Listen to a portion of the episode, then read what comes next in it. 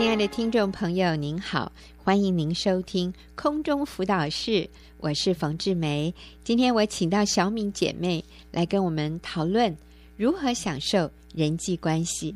之前小敏有跟我们谈到人际关系里面，我们一定要愿意选择不受伤，然后呢，以别人为我们的焦点，看别人的需要。啊，焦点在别人的需要上，帮助别人成功。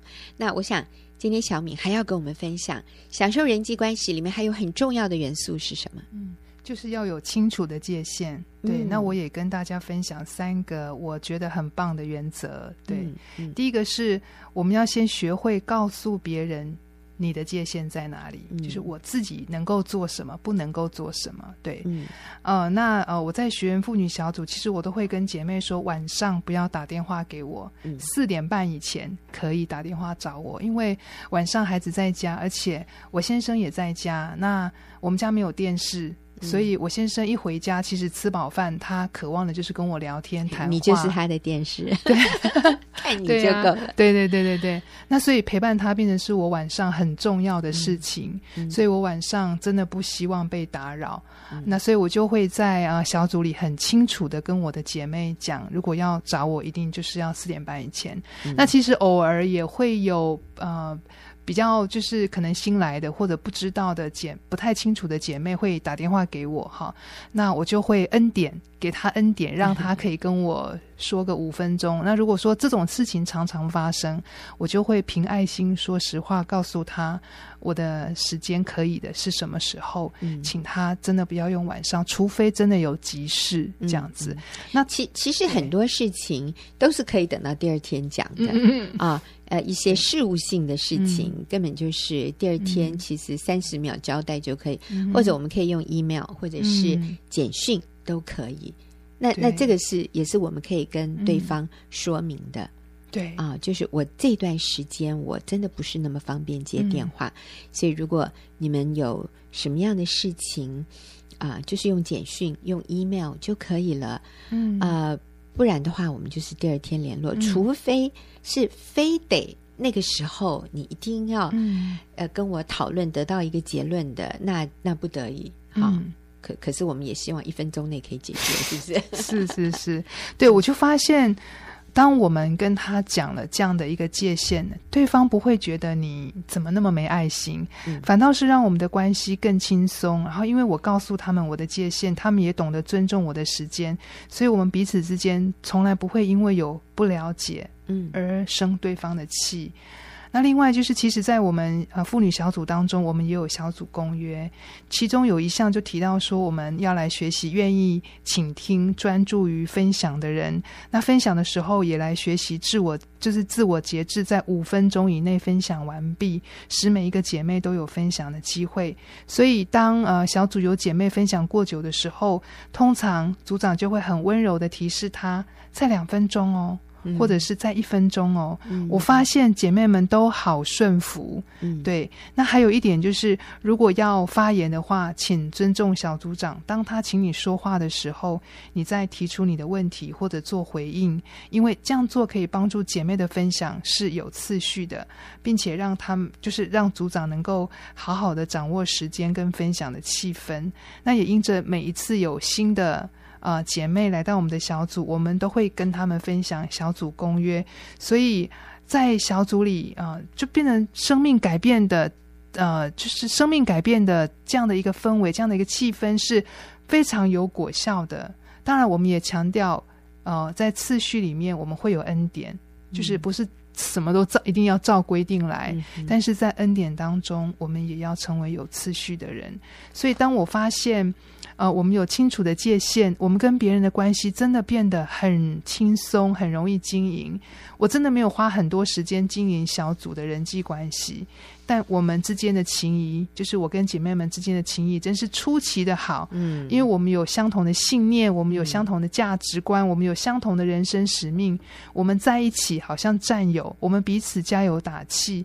那我在小组刚刚就是我有提到说，我在小组将近十四年的时间，真的从来没有遇到过不和睦需要调解的地方。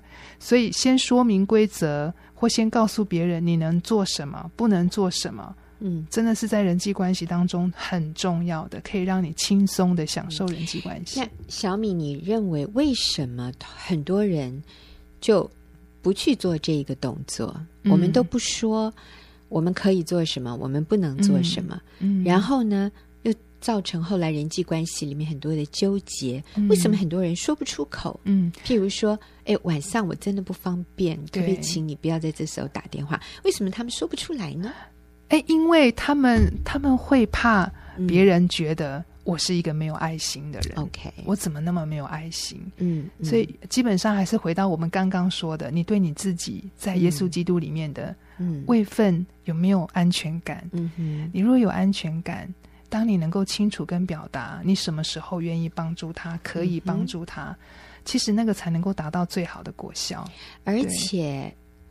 设立这些界限，其实是释放我们的自由，嗯，而不是在限制我们的人际关系。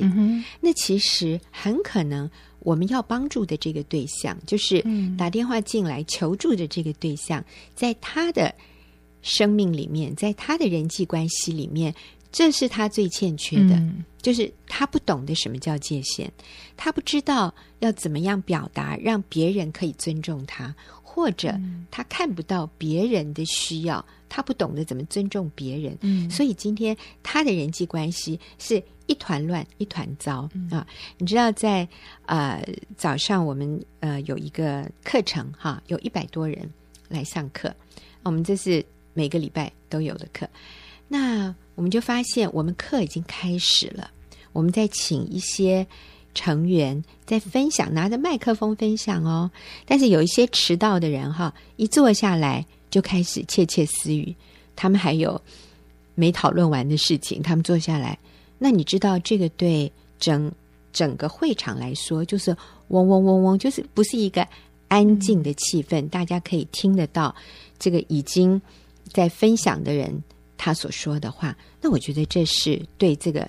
在讲话，就是拿着麦克风分享的这样的同学是非常没有礼貌的，这是不对的。我就是今天我们的课已经开始了，那你迟到，你就应该坐下来安静听。可是他一坐下来，哇，他又找旁边的人讲话啊什么，所以呃，那我做我我今天早上做的事情，我就说，哎，我们暂停一下，我请这个原来在分享的姐妹，我说不好意思，你暂停一下，我说来让我说明清楚。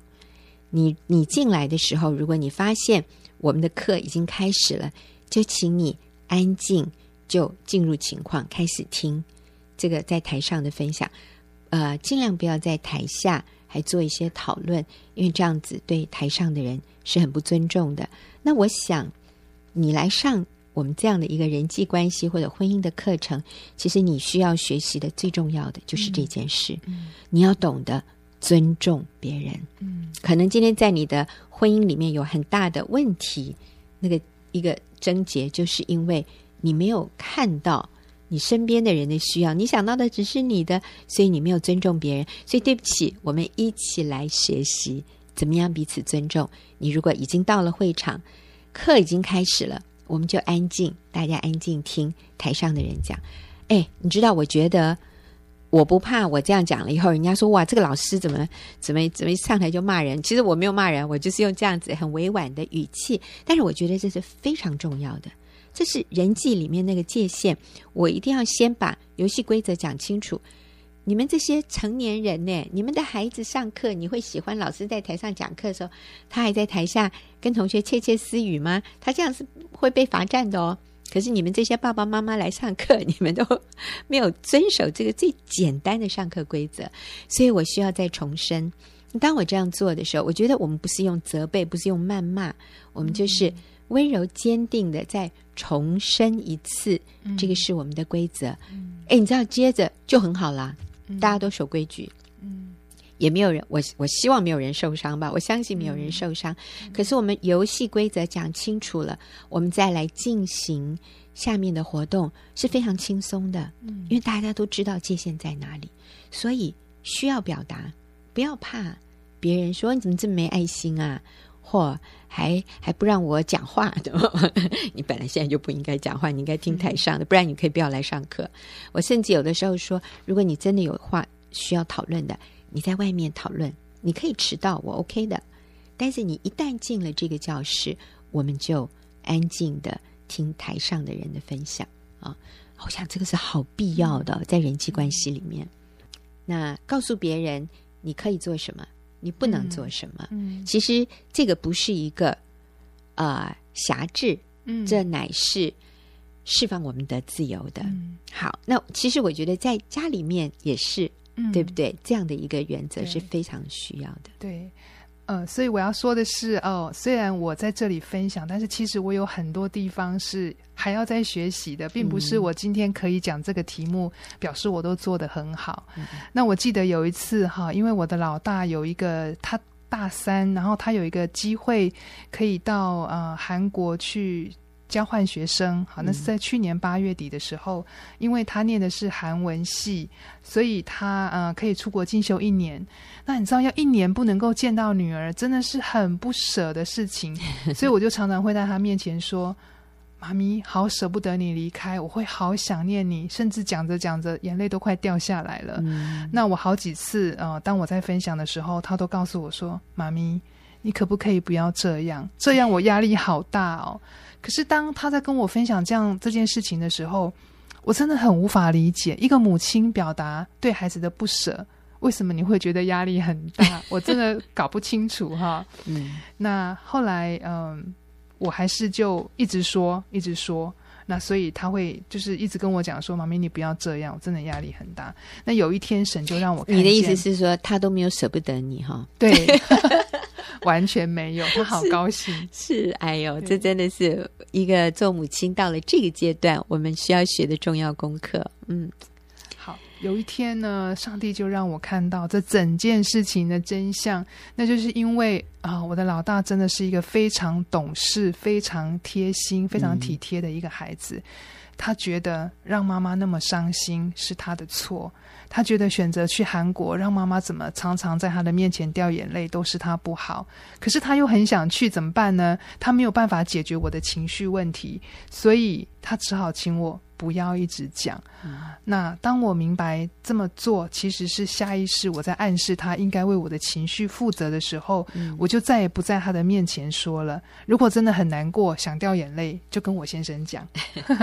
我发现，当我不要求我的女儿为我的情绪负责，我不闯入她的界限，我界限清楚的时候，诶，他反倒就没有看到我这么样的有情绪哈，他反倒就很喜欢，而且更常常跟我分享。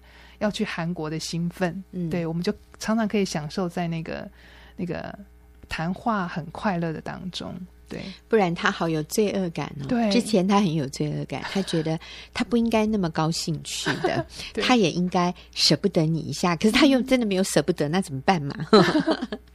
然后他也觉得好像他不该去，不该去，嗯，嗯，但是这个真的是妈妈。在成长的过程里面，嗯、我们自己要非常警觉的。嗯、有的时候，呃，这是我们自己的问题，可是我们把它加诸在孩子身上。嗯、好，就像你说的，好像孩子要为我们的难过、为我们的伤心、为我们的心情负责任。嗯，那其实这个是他承担不了的一个压力，对，对，也是他不应该承受的一个压力。对，嗯。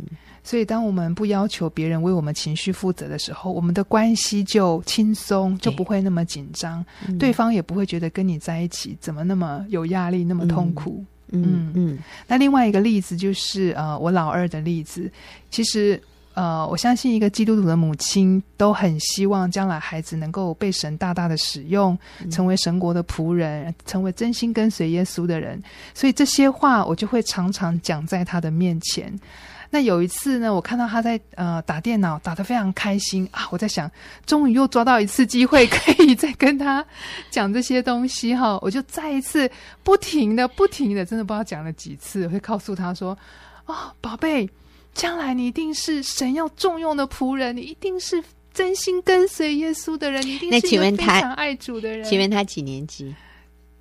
当时可能才国一或国二吧，嗯哼，七八年级，OK，对、嗯、对，但是其实从小就一直在跟他讲这些话，可是我只要逮到机会就讲。可是你知道，因为他青少年了，好，他懂得怎么样来用他的情绪来回应我的话。嗯、所以你知道吗？当我讲着讲着，突然就听到他头回过来，很用力的回我一句话，他说：“你可不可以闭嘴啊？”哇，嗯、哇，好重、啊！我听到这句话，我里面好难过，因为我想我没有讲错什么话、啊，嗯，好，所以我就直接的跟他说：“我说，宝贝。”如果你想跟妈咪讲什么话，我讲错了，你就告诉我，妈咪，请你不要讲这些，我听了不舒服，请你不要跟我讲“闭嘴”两个字，因为“闭嘴”两个字，妈妈听起来真的是会很受伤、很伤心。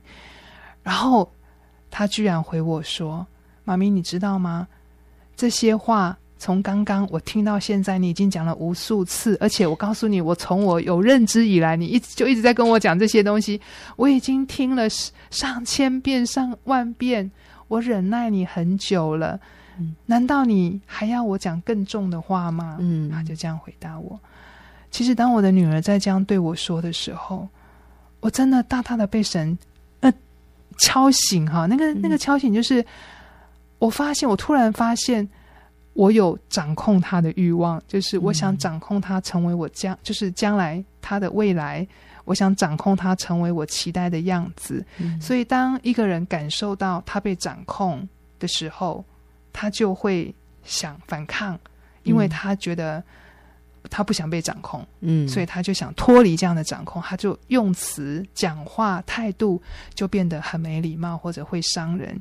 所以，我要为我掌控他这件事情一直。叨叨念这些事情，嗯，向他道歉认错，对，嗯、所以啊、呃，我也嗯、呃，隔天我就跟神悔改，我说神啊，请我我我把对孩子的期望交在你的手里，我祷告，但是请你洁净我的嘴巴，让我不要一直讲他已经知道嗯的东西，嗯，对，嗯哼，好，虽然哈，我们都觉得。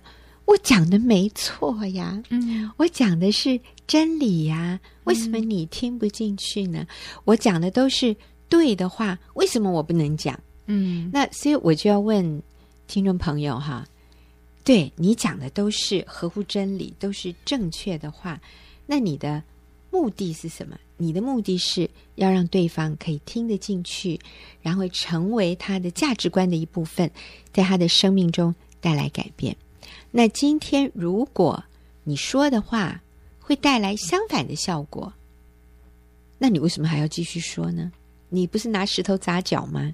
你要的就是他从心里接受，然后愿意改变。但是你的不断的重复说这些，反而带来相反的效果。那么，一个聪明的人，我们就会想到，那这个结果是什么？我要的结果，今天如果。我所做的事情是带来相反的结果，那我是不是要换一个方法？嗯嗯嗯。所以不是在重述我们认为是合乎真理是对的事，而是我们要换一个方式。那小敏，你找到的换的另外一个方式，第一个，你为你喋喋不休来道歉，因为其实那是我们的盲点，我们以为。我们在做对对方有帮助的事，可是是引起他更强烈的反感，嗯、以至于他要对你讲那么难听的话。对，对其实他也是很不得已啊、哦。他说：“我已经忍耐你很久了。”嗯，哎呀，当然孩子不懂事，他们这样说是不成熟，嗯、是不好的。嗯，啊，但是难道我们就全都是好的吗？嗯、都是合宜的吗？所以你做的事情，第一个是你道歉，嗯，那后来呢？然后你对这个部分你是怎么办的？我真的就节制我的口舌，常常讲他喜悦的话，嗯、就是跟他分享，就是大部分是他讲给我听，不要一直我讲给他听。嗯哼，对，常常听他讲他学校的东西，然后尽量节制自己，不要一直想要。纠正他，嗯、改变他，灌输他一些你自己的价值观。嗯，对。然后我现在会做的方式就是，比如说，嗯、呃，就我跟他单独吃饭的时候，好，跟他聊得非常愉快的时候，嗯、稍稍的切入一点、嗯、你想讲的东西，稍稍一点，嗯、稍稍一点，慢慢给，点到为止。对、嗯、对，知道，嗯，好，可以了，就停。是，其实他都知道，他都知道。那其实。啊，我记得小敏你也有分享，在一些关键点的时候，其实你的女儿是明白真理的。嗯，其实她给同学的建议，有的时候也都是非常合乎真理的。嗯，那不是像我们想的，他都不明白什么是对与错。嗯嗯嗯，嗯。好，所以我们讲到的设立界限。告诉别人你能做什么，你不能做什么。嗯、还有很重要的是，我们不闯入别人的界限，想要掌控对方。那这个对于人际关系是非常重要的。对好，我们今天谢谢小敏跟我们的分享。下礼拜我们再来看看，在设立界限还有什么重要我们需要注意的事。也谢谢听众朋友的收听，我们下个礼拜再会。